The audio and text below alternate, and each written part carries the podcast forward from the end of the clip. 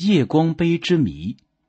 夜光杯是中国历史上的传奇宝物，早在西汉大智者东方朔所著的《海内十洲记》中就有记载。其中故事文房小说本的记载如下：周穆王时，西湖献昆吾割玉刀及夜光长满杯，刀长一尺，杯寿三升。刀切玉如切泥，杯是白玉之精，光明夜照。民兮出杯于中庭以向天，笔明而水之以满于杯中也。枝干而香美，斯是凌人之气。秦始皇时，西湖现切玉刀，无复长满杯耳。到了唐代，大诗人王翰《凉州词》中。葡萄美酒夜光杯，欲饮琵琶马上催，更是将古产西域的夜光杯推崇到了极致，使得夜光杯千百年来被广为传颂。夜光杯是否确有此物呢？近代一些科学家认为，夜光杯可能是一些矿物所致，如某些含杂质的金刚石、磷灰石、重晶石、萤石。白钨矿、水晶等，在受到外界能量刺激，如加热、摩擦、通电以及紫外线、X 射线或阴极射线等短波光的照射，会产生发光现象。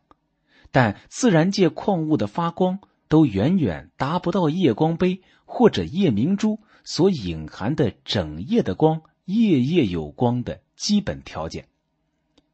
有的科学家则怀疑夜光杯是水晶所致，但水晶不具备故事文房小说中描述的吸水芳香的特性。有人认为，古之夜光杯本身不能发光，它之所以被叫做夜光杯，是因为夜光杯壁薄，斟满后对月映照，月影倒入杯中，月光透过杯壁与酒色相辉映。而成异样的光彩，故称夜光杯或夜光长满杯。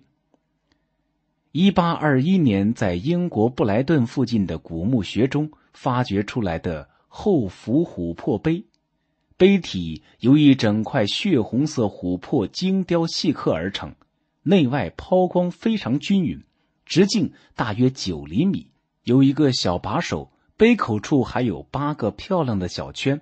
表面已经出现裂缝，但整体保存完好，在灯光的映照下，泛着嫣红色的光芒，显得夜光闪烁。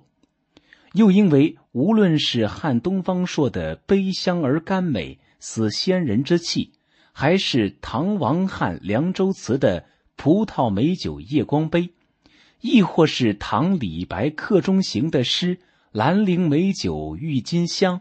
玉碗盛来琥珀光，但使主人能醉客，不知何处是他乡。所描述的夜光杯的诗情画意的情景，总是与琥珀有关。有人因此认为，历史中的夜光杯可能是琥珀制成。但鉴于考古工作者至今没有在地下发掘到真正的夜光杯，我们至今仍无从了解真实的它们。